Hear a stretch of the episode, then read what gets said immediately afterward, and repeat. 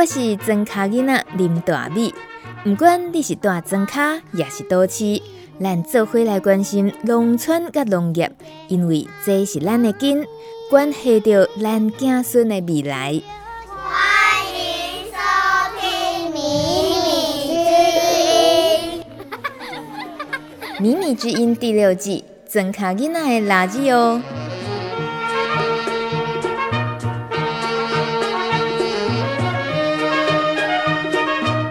Hello，欢迎收听《庄卡囡仔垃圾哦》，我是大米。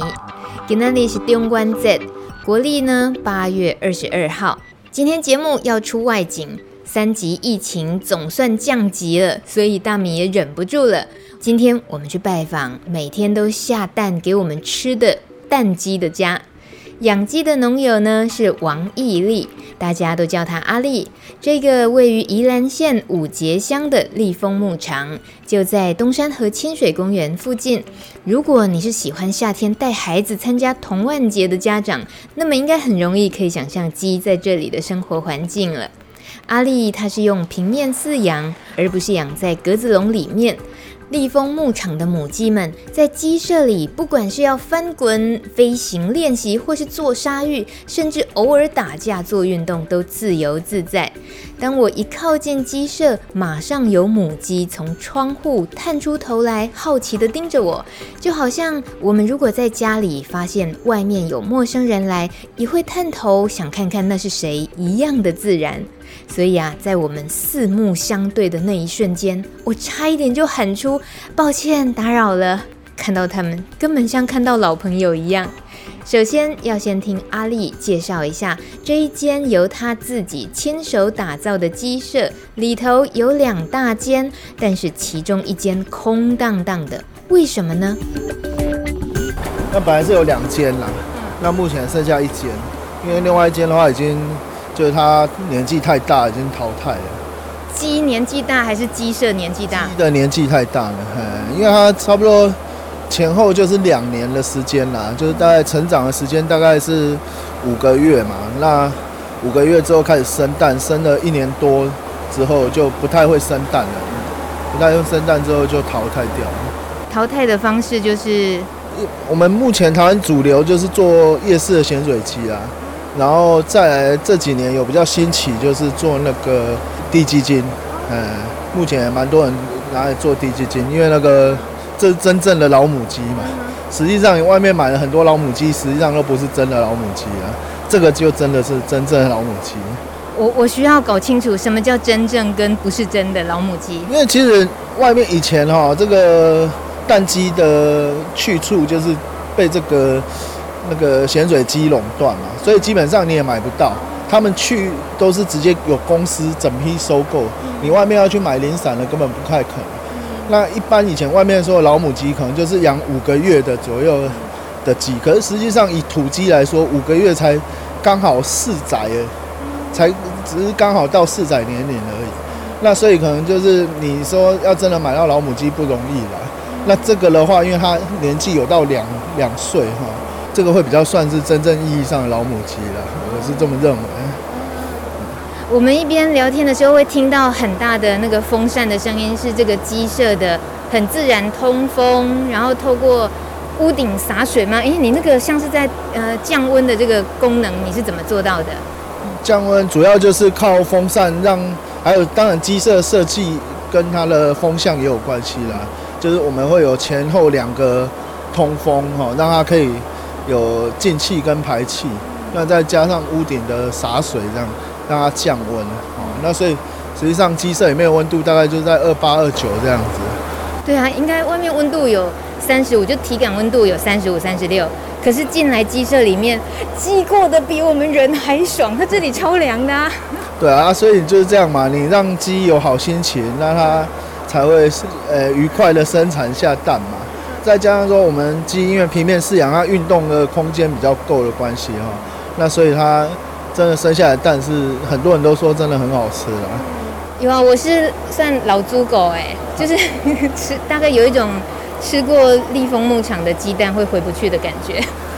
对，因为真的，因为一般我们比起一般农饲啊，那那个鸡，当然它的产蛋率好，而且它吃的饲料少，可问题就是在于它其实比较不人道啊，那也蛮可怜，没有活动空间。哦，那因为欧盟已经二零一三年就全面废废止这个格子笼饲养的蛋鸡，那我也是希望说，哎，透过我们先做，那慢慢的去带动一些人的这个人道意识哈。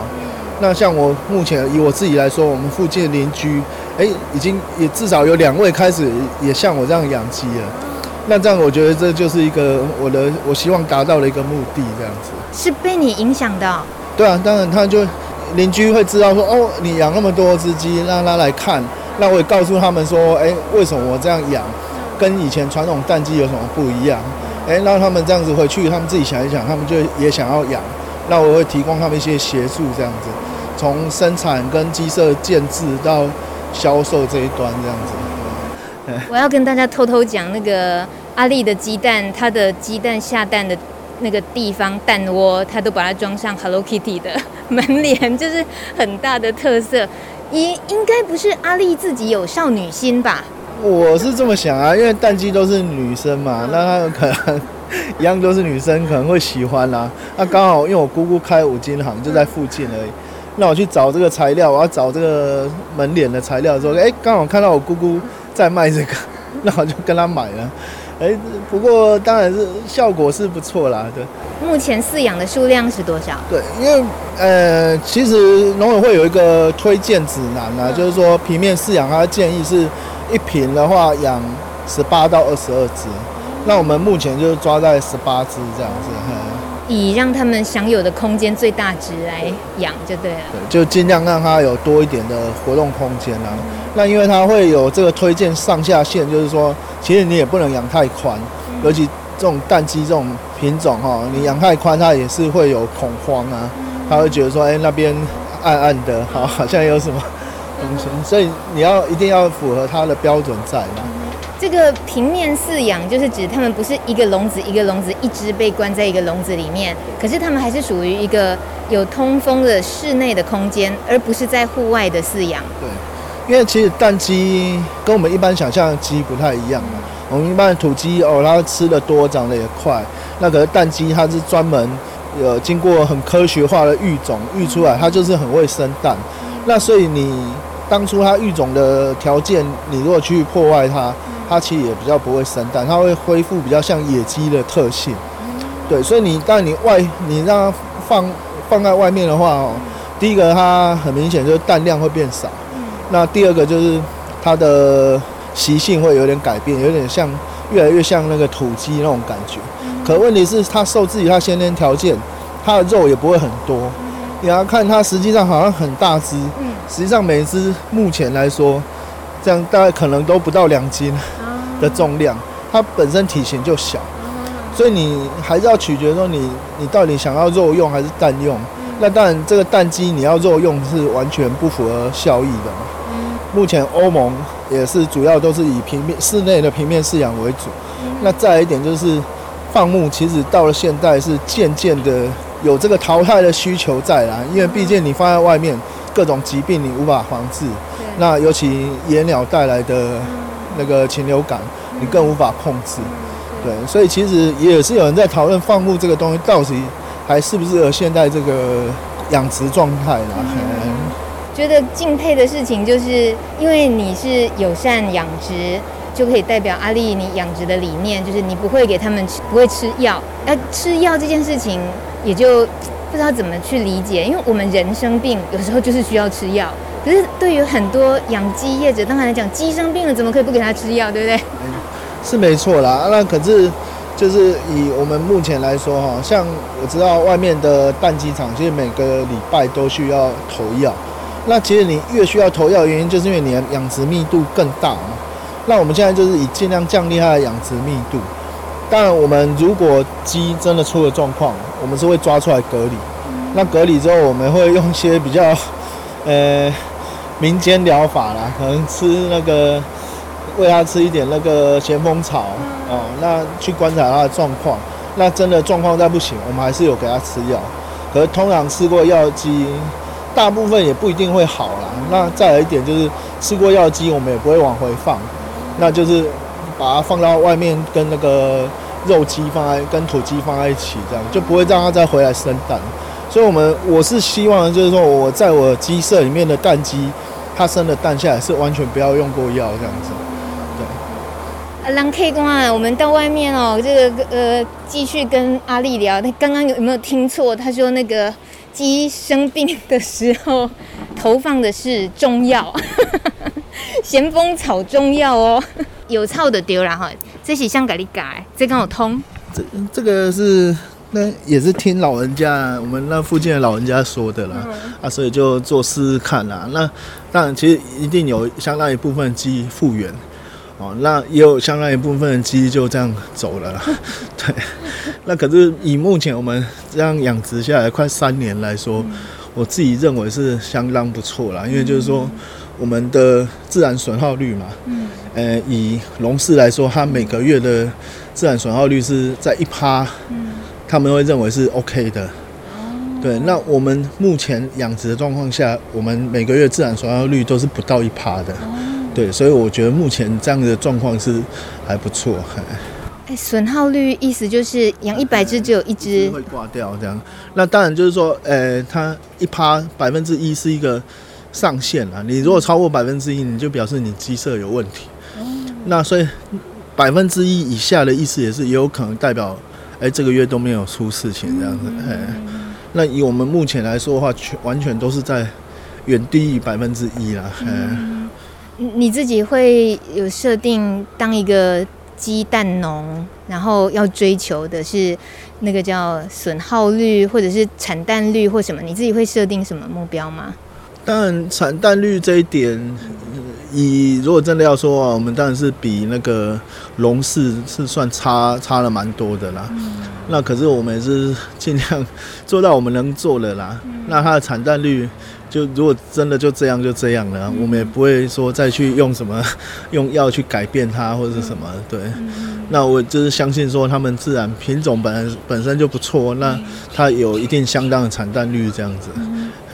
嗯它的品种有自己特有的名称是什么吗？呃，有，它其实蛋鸡有很多品种啦。那在台湾的话，主要是那个汉德克，哦，就是白蛋的那种那个鸡蛋。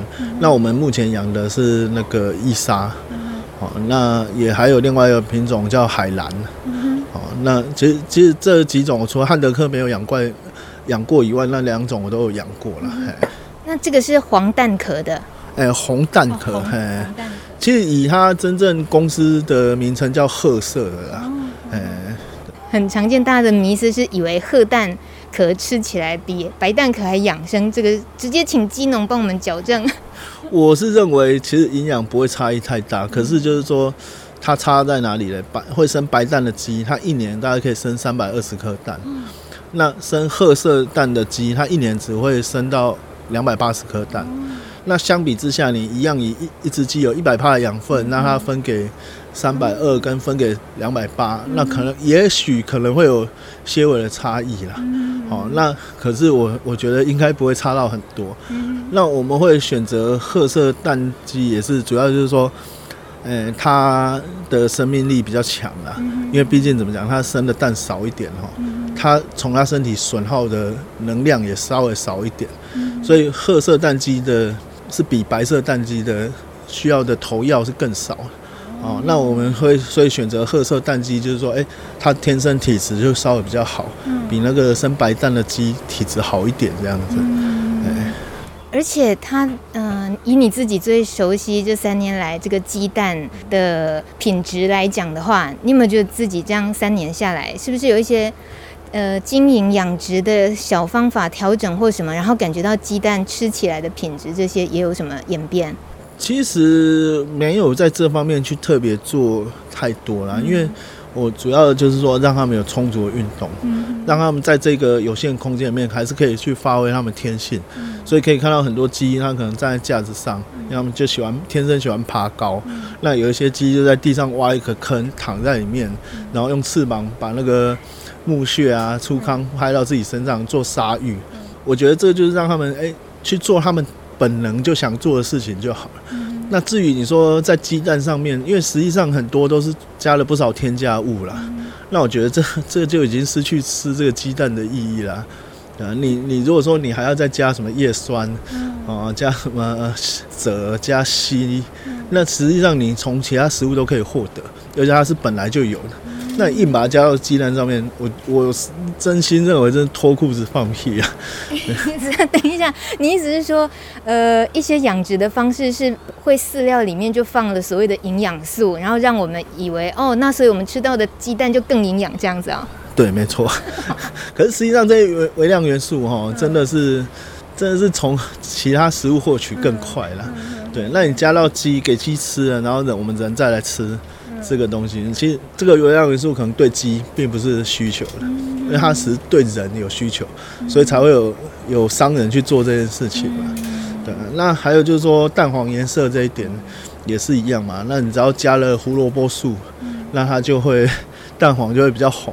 那实际上那个胡萝卜素也不是从胡萝卜来的嘛，对，那一包就几百块钱而已，就可以吃一整个月。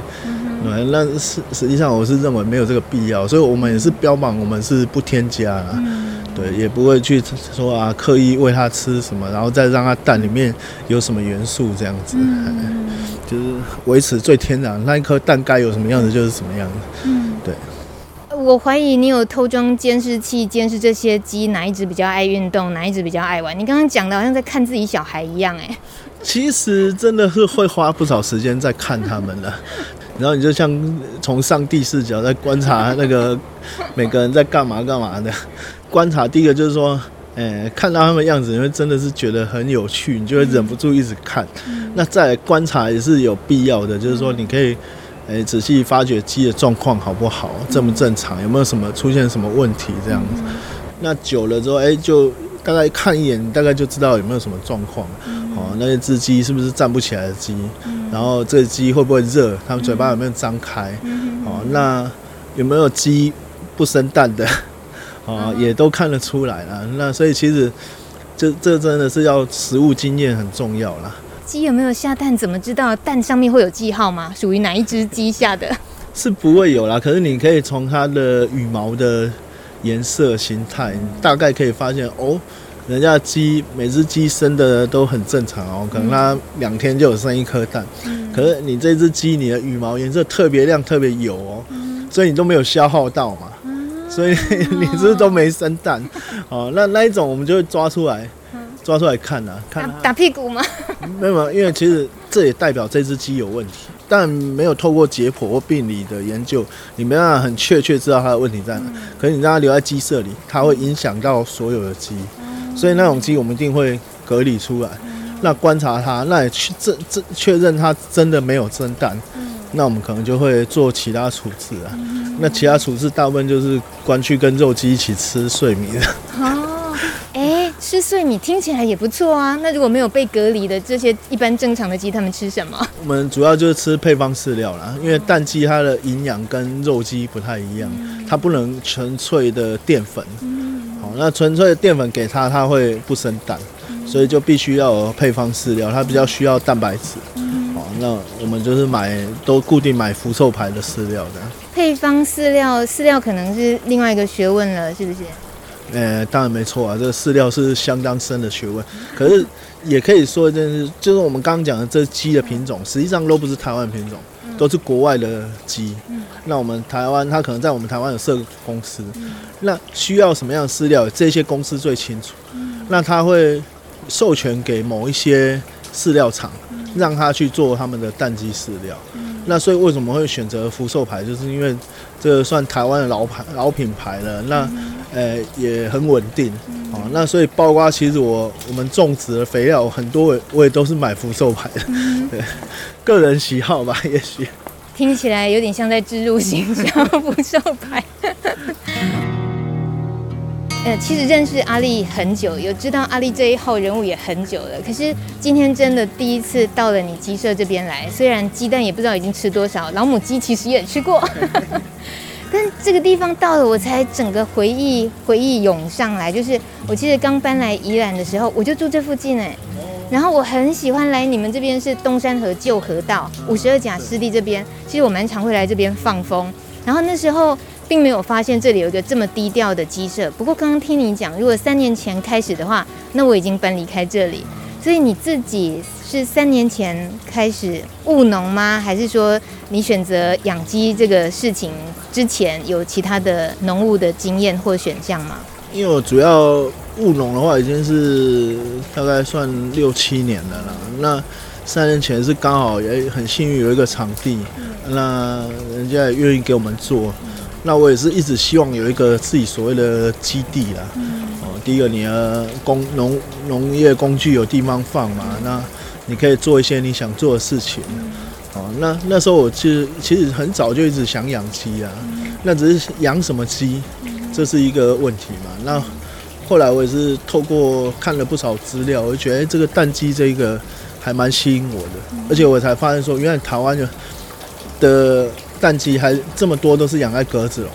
那你看过相关资料，你会发现哇，真的看了觉得很不忍心，因为就看到好像一整排的机械排在那里，然后它就不断的生产这样子。哦，那你就会觉得说，哎，看到人家国外有这么好的。模式，那你就想要去试试看。当然，南部那边已经有一些大公司开始在做这样的事情。那可是实际上你要扩及到其他，还是没有那么容易啦。对，那所以我那时候第一个，当然也不敢想说我们有带头作用，可是至少我自己就想做这样的事情。对，所以就开始来规划，然后慢慢开始养这样。当然当时也是一头热啊。那个是什么意思？就是一直很想养鸡，为什么不是养个宠物鸡，而是要养 蛋鸡？养这么多，还自己要盖鸡舍？因为我就觉得农业不是就应该有循环吗？那国中我就一直非印象非常深刻，国中的时候地理课就讲说，哎，美国有所谓的那个循环式农场，他们种玉米不是为了卖玉米，是为了给牛吃，然后再卖牛肉。那那当然牛放牧的场地又会。回馈养分给下一个准备种玉米的地方，这样，那我就所以我就一直觉得，哎、欸，这个真的是一个很向往的一个模式啊。那所以那时候就一直锁定鸡这个，因为第一个牛太大嘛，我我可能会怕它。嗯，羊听说吃吃东西非常可怕，我可能会养不起，哎、欸，所以才选择鸡嘛。对，其也是因为我生活在这个算比较农村的地方，从小对鸡就不陌生了。从小我们家家户户都有养鸡，哦，所以从小对鸡就比较不陌生。当然就是说，只是你很常看到它，可是你实际上你要怎么养它？当时我年纪还小嘛，所以其实我也不是很懂。可是你现在年纪也不大哎，阿丽，你可以告诉我你几岁吗？我四十岁了。不大，就是以以你就是务农六七年这样来讲，三十几岁就务农。你刚刚讲的国中上的那样一堂课。我我到底错过了什么？我们国中就有教这个循环饲养这件事情，那很不错。你上课有好好听哎。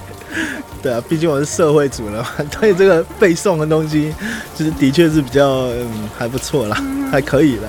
所以现在宜兰爸爸妈妈身边就是你，然后还没有成家。哎，对，没错，可以专心照顾父母。哦哦，那我们听懂了，我瞬间就不能帮你征婚的意思，是不是？已经目的锁定好，是要专心照顾父母跟照顾鸡嘛？啊，对对对，照顾鸡。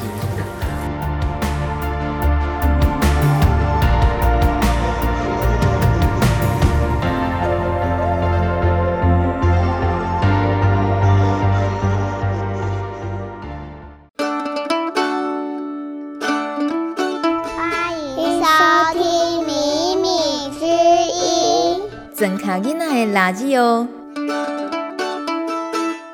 上一段节目听到宜兰鸡农王义利阿丽，他务农的初衷是想要实践循环农业。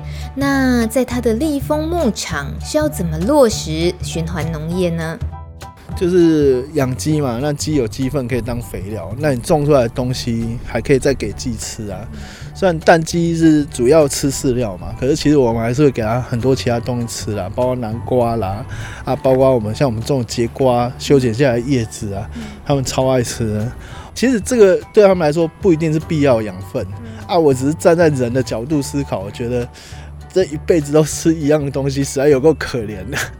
所以我会给他们加一点东西，让他们觉得有点变化这样子啦。如果叫我每天都吃同样的东西，那真的 真的会疯掉。所以这个循环就这么简单。这件事情，如果你让它运作的顺，就达到我的目标啦。这样子，那然后可以永续经营下去嘛？这这这这才是我的目标嘛？嗯，就是永续经营下去。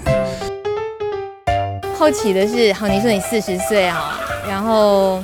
呃，鸡养鸡这件事情，其实要跟那种大型饲养笼饲就更有产量啊，这种营业额的追求，你当然是差距很大。你是一个自己一个人能够管好的，而且是人道饲养的这样的情况，可是它带给你的要养家活口这件事情，它能够占多少？是能够既满足你想要用人道饲养鸡，然后又是能够有收入的平衡。还需要兼着做其他多少事才可以吗？当然，你光光靠养鸡是比较没有办法啦。那因为我本来就有种植其他作物了，那只是说，哎、欸，我我的种植作物里面多了一项是养鸡这一段呐。对啊，因为农业毕竟没有那么容易，想要获利还是真的是除了自己努力以外，还是需要老天帮忙啊。那可是至少务农有一个好处，就是说。小时候我们这里的老人家都会说，若要做骨哈，免惊无雷汤拖啊。所以你就会就是说，你只要有做，实际上你也许赚不了大钱，可是生活至少还不算太大问题。也许不是很富裕，可是至少还过得去这样子。你的其他呃农业的项目还包括做什么？呃，目前就是包括瓜类啦，然后茭白笋，那也有一些青菜这样子，嗯，主要都是这一些。务农的那个区域，这里是五节，依然五节，然后其他耕作的其实是有点分散，对不对？可是都在五节啦，嗯，目前基本上都就是，呃，只有一块地在苏澳啦。可是虽然说苏澳跟五节实际上都隔壁而已，超级近的，对，就至少都是十分钟以内就会到的的距离这样。我们听现在听到里面鸡是在打架吗？没错。母鸡也会打架，是不是？我去录一下母鸡打架的声音。哇，里面真的叫鸡飞，没有狗跳，但就飞来飞去，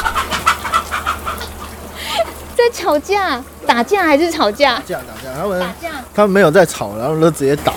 这就是你说的包运动量的形式之一吗？对，因为有时候会，当然就是可能生活无聊吧，我也不知道他们常常莫名其妙就互看不顺眼，然后就打起来。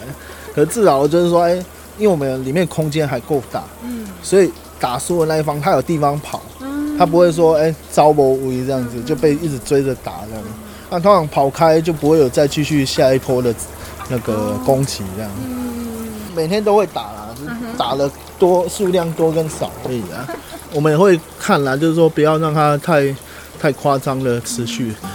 那我自己观察下来，就是说，哎、欸，因为空间过够大，他只要跑到别的地方，他就不会再继续追这样子，嗯，那这样就还好。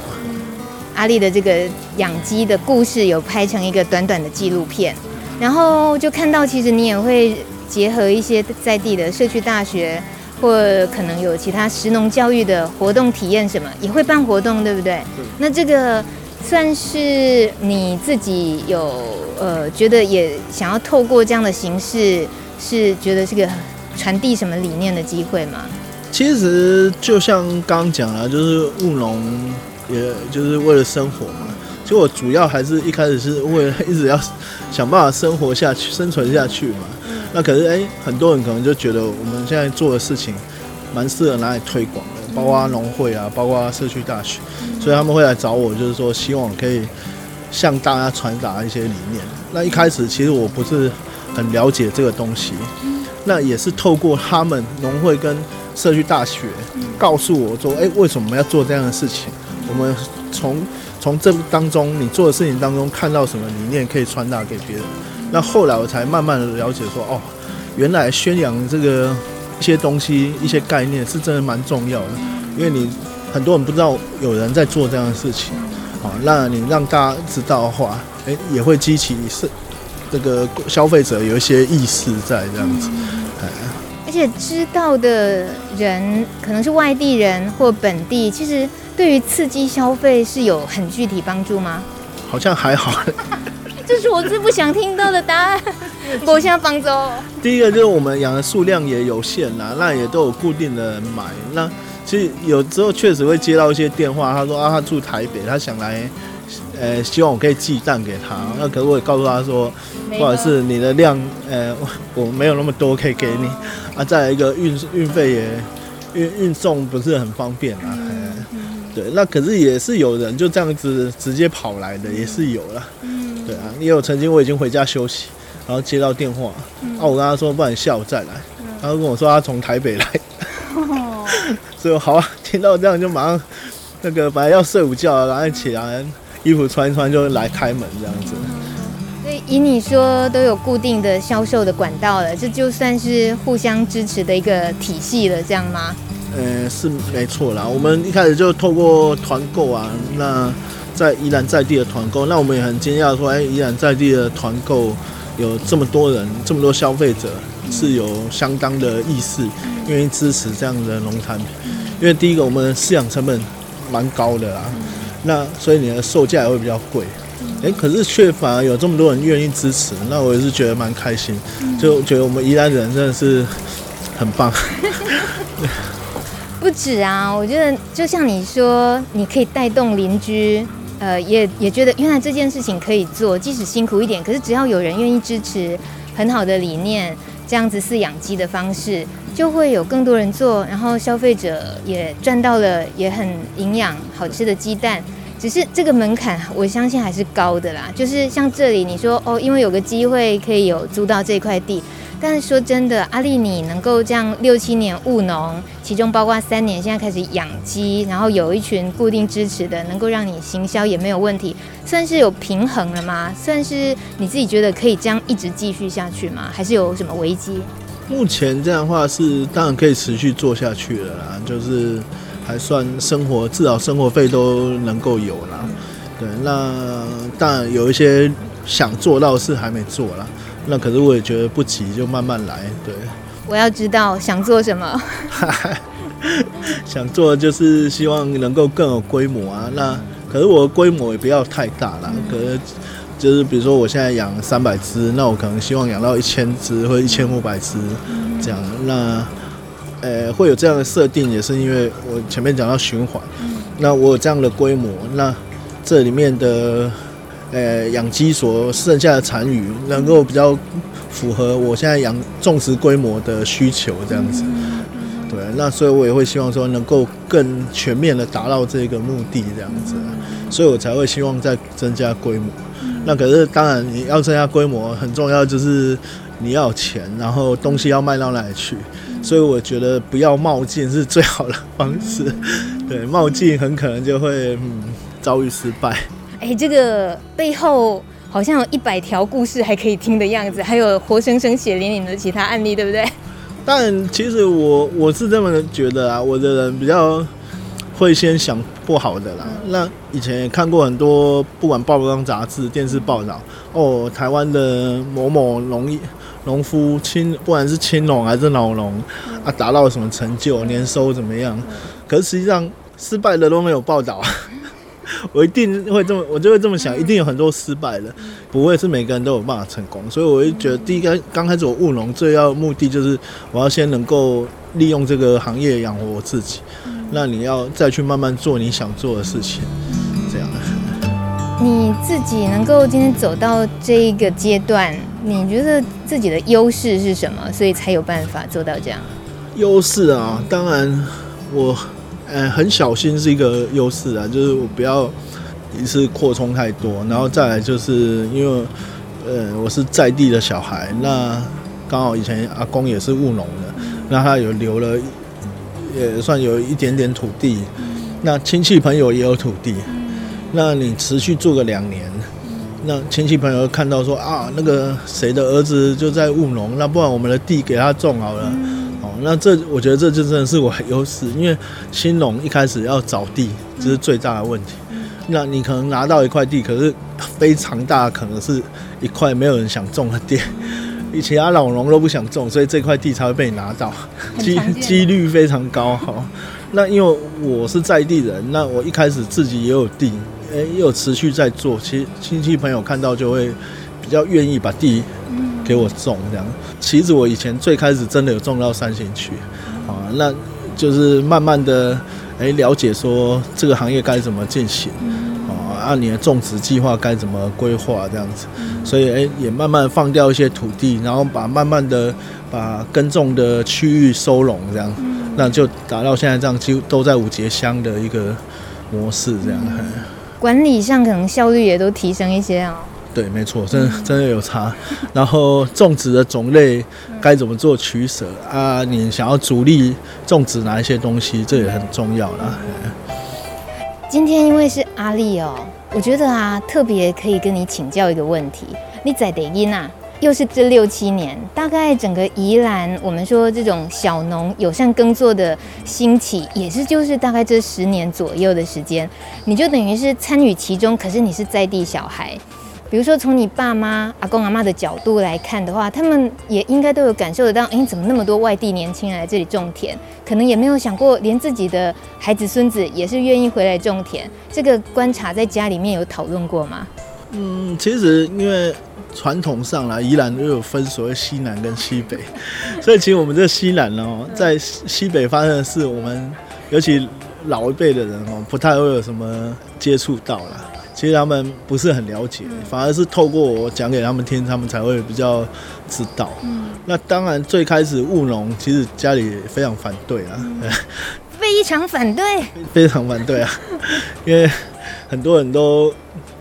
就是看到真的是务农很辛苦一面，那当然收入也没有没有很多行业那么好啦。当然举一个例子说，我做生意，哎，我今天做生意，我随时有，只要我有订单，我随时再去进货来卖就有了。那可是我今天，比如说我养鸡，那我就一天只有两百颗蛋，那可是人家跟我要三百颗，我就没办法给他啦，我就没办法，我没办法再去买一百颗来贴给他嘛。所以，我你能，你就会被受限于你自己，你能种多少，你就只能卖多少。对，那当然每个人都只有二十四小时啊，没有那么多双手去做那么多事情。所以，也就是，诶，很多我们这里老人家会看到务农的收入受到局限，就是这样。那所以家里其实也是会反对啊。对，那不过也是透过慢慢的，诶，稍微做出一点东西，让家里人比较放心。对，甚至就是也会偶尔会参与了，当然不常啦。那你是那种以前就叛逆的小孩吗？为什么可以抵挡得住家人这么不看好你务农的期间？嗯，说叛逆嘛，可能都太太有自信吧，觉得我想的应该可以啦。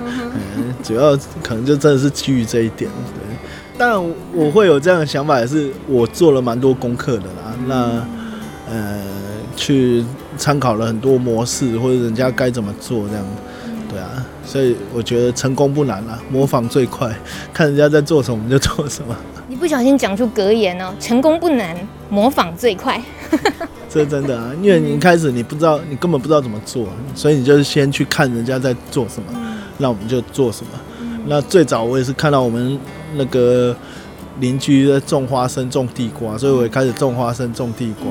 那哎、欸，也延续一个说，哎、欸，我想种茭白笋，那我就来种茭白笋。也是看到人家种茭白笋好像不错，那我来种看看。对啊，那其实一切一切都是真的，都是模仿别人来的。可是你模仿别人，你也要模仿他背后努力的付出嘛。所以你也要自己去想，你要该怎么做才会成功，才不会失败嘛。你是本地宜兰在地的小孩，自己回来务农这么多年，然后也是认识看到了这么多社群，就是以年轻人或者是不管怎么样，他是一个农业新手，然后到了一个陌生的乡镇宜兰这里来讲，好，他务农，你比较容易常看见的，有没有可以给我们也想要投入的人？你觉得你的观察里面会有想要提醒什么要注意的事情吗？要注意的事情啊，我觉得。当然要有自己的想法很重要啦。你要第一个你要清楚自己在做什么啊，然后第二个你要有一一点点存款，你才能够撑过前面这段空窗期。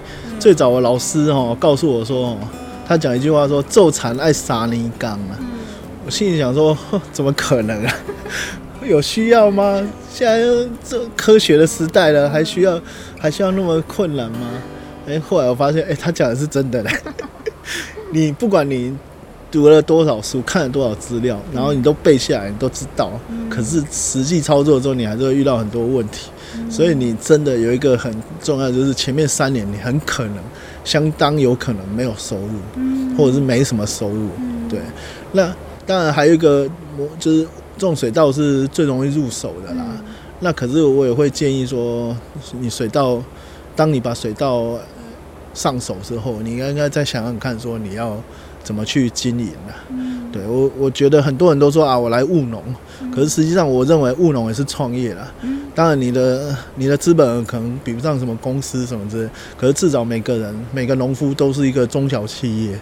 对，你要想想看你要怎么去经营你，所以我会认为说你还是要朝多元化，不要。着重单一作物，因为你着重单一作物，你一旦出现问题，嗯、那你今年就会很惨。嗯、那以前的农夫真的都是着重在单一作物，对，他一辈子就学了这一样东西，嗯、学了这个本领而已，所以他就只种这个。嗯、好，那可是我认为是，哎、欸，一年里面有两到三样的，稍微多元一点会比较比较适合啦。嗯对我觉得心态也很重要，就是真的，你不要把它当做你在务农，你要当做你在创业，这样子会对你的发展会好一点。嗯，这算是不过不用太尖锐，可是很实用的一些建议。啊，如果有尖锐的，是现在不能讲，是不是？尖锐的吗？也没什么尖锐的吧。其实农业有很多补补助可以领啦，哈、那可以试着去领补助，可是也要想一个事情，就是说。你如果没有补助，你就不能开始的话，那你就要想一想，你适不适合做这件事情？对啊，因为你你你给他看哪一个民间企业有补助，然后开始做的，没有嘛？那所以我觉得一开始你不要把补助想得太好，那补助可能只是一个加分的东西。可是如果你一直想着要领补助的话，我觉得是。你会注定走向失败，然后会变成一个习惯了。像我有一个朋友跟我讲说，补助像毒药啊，一旦上瘾你就没办法那个。当然你可以靠补助，可是你靠补助，你真的能够维持生活？我觉得是不可能的啊。那你一定要想一想，你有没有？其实真的讲坦白，创业是一个不容易的事情啊。那你你有没有办法在农业这里面创业？也要思考一下自己的能力啊。我我。真心认为，你如果能力不到那里，还是不要轻易尝试的。对。你会愿意跟陌生人交朋友吗？会啊，其实会啊，这看教教到什么程度啊。我是指节目听完会不会有人下一趟来宜兰玩，顺便想要问你，如果他也想养鸡，可不可以问看看你怎么养的啦？哦，其实可以啦，我也是很多人问啦，我也都会，我也都会告诉他们啦，因为。其实这个东西也没什么秘密啊，对啊，大家都大家都知道。那我也是，反而我还希望更多人像我们这样子的养殖方式，对，或者是这样子的规模，因为这样子你就可以让更多的鸡生活开心一点，那也可以让更多人买到比较好的东西的。我我真心这么认为，我反而希望比较多人来养会更好，对啊。规模不用大，可是让他们好好快乐的下蛋。因为你我讲的，你如果不要说养五万只鸡啊，你养一万只鸡，你真的有办法一天，你有办法走透这个鸡舍吗？我觉得可能都没办法走完这个鸡舍啊。对啊，那你当然有些人会认为我我讲的没有道理啊，可是我至少我很满足于我目前这样的方式。哎，我可以比较清楚每就算不是每一只鸡，我也会知道某几群鸡他们的状况怎么样，会观察的比较能够对他们付出的比较多啦。我觉得走进阿丽这个立丰牧场鸡舍这边，就是没有那个大家以为，呃，有时候农村经过什么养养鸡鸡舍什么的什么味道，呃，不舒服的什么，所以这也是一个大家可以去翻转的，可能未来这像这样的形式，呃，可以形成那种都有，然后小小的，可是能够供养这个社区的居民，哇，那就是一个最完美的形式嘛。对啊，其实以我们我们家来讲啊，隆德社区啊，但我们后来也是外来的人口越来越多啦，因为其实我们这原本就是一个小农村，那人越来越少，所以外来人口就越来越越多。那可是光是我们这个龙德社区养的鸡哦，其实这总数量其实也是蛮惊人。对啊，家家户户都会养个十只五只这样，哎，就是原本的原原原本的住民，大家几乎都会有养啊。对啊，那所以随时你需要鸡，哎、欸，就去问一下邻居 家里有没有鸡可以杀，啊，都都找得到啊。那当然这是你说要推广到每个社区可能不容易啦。那可是哎、欸，你如果可以让某些原本都没有这种事情，可能他们有场地的社区去做了这件事情，我觉得也是一个不错啊，因为你缩短食物里程，也是减少了碳排放嘛。你真卡吉娜，感觉你生活的那个。农村的样子现在也还没有变化太多哎。嗯，其实变化很多了啦，只是说我们那几条巷子，就是外面来住的人比较少，少一点啦。你有很高兴自己在乡下长大吗？呃，不错啊，就是童年会很快乐。后来会觉得，就是我也去过台北，也去过台中，那我就觉得就没有家的感觉了。对啊，所以后来还是回来宜兰。真的就在最后，我在台中的时候就一直有一个念头，我想回来宜兰。对，所以最后也是毅然而然就决定回来宜兰了。当然，如果你也许生活在都市，那你可能会留念或者什么东西可能比较少，因为换个都市，你可以买到一样的东西，可以吃到一样的东西，啊，或者是生活环境都差不多，一样的街道，哎，一样走两步就有 Seven Eleven。哦，那我们小时候在我们这里其实没有多少房子。对，随时都有很多空地可以玩耍，对啊，那当然你说童年过得很快乐，真的很很快乐啊，快乐到都不用读书了。玩的地方很多，我觉得这个是不是你自己那个心情有投射到你要养的鸡上面？你就是觉得能够有空间快乐的玩很重要。啊，当然啊，因为鸡它不需要读书的压力嘛，对，那我们人比较可怜一点，需要读书啊。对啊，这个就是把自己人当成不如鸡的阿力。不过，当然我也很感谢这些鸡啦，就是他们也提供了我不少。对，虽然我也当然我也要回付出给他们嘛，他他们才会回馈给我们啊。对啊，那所以我也会说，像就像我们那个纪录片说，希望他们下辈子不要当鸡啊，对啊，要当外星人，比人类高等这样子。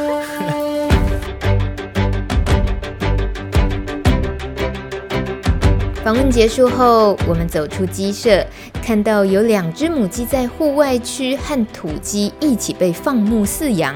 阿力说，这两只因为之前生病，现在恢复健康了，但就不再放回鸡舍，等于呢，他们的下蛋任务已经结束。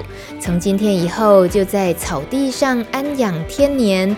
阿力会养到他们自己决定离开地球的那一天为止。在宜兰东山河畔的蓝天白云下安养天年，不止鸡羡慕，连人都很羡慕吧。如果你喜欢今天的迷你之音，欢迎你到 FB 搜寻，就可以听到更多故事，也可以重听或分享今天这一集节目喽。我们下个礼拜见，拜拜。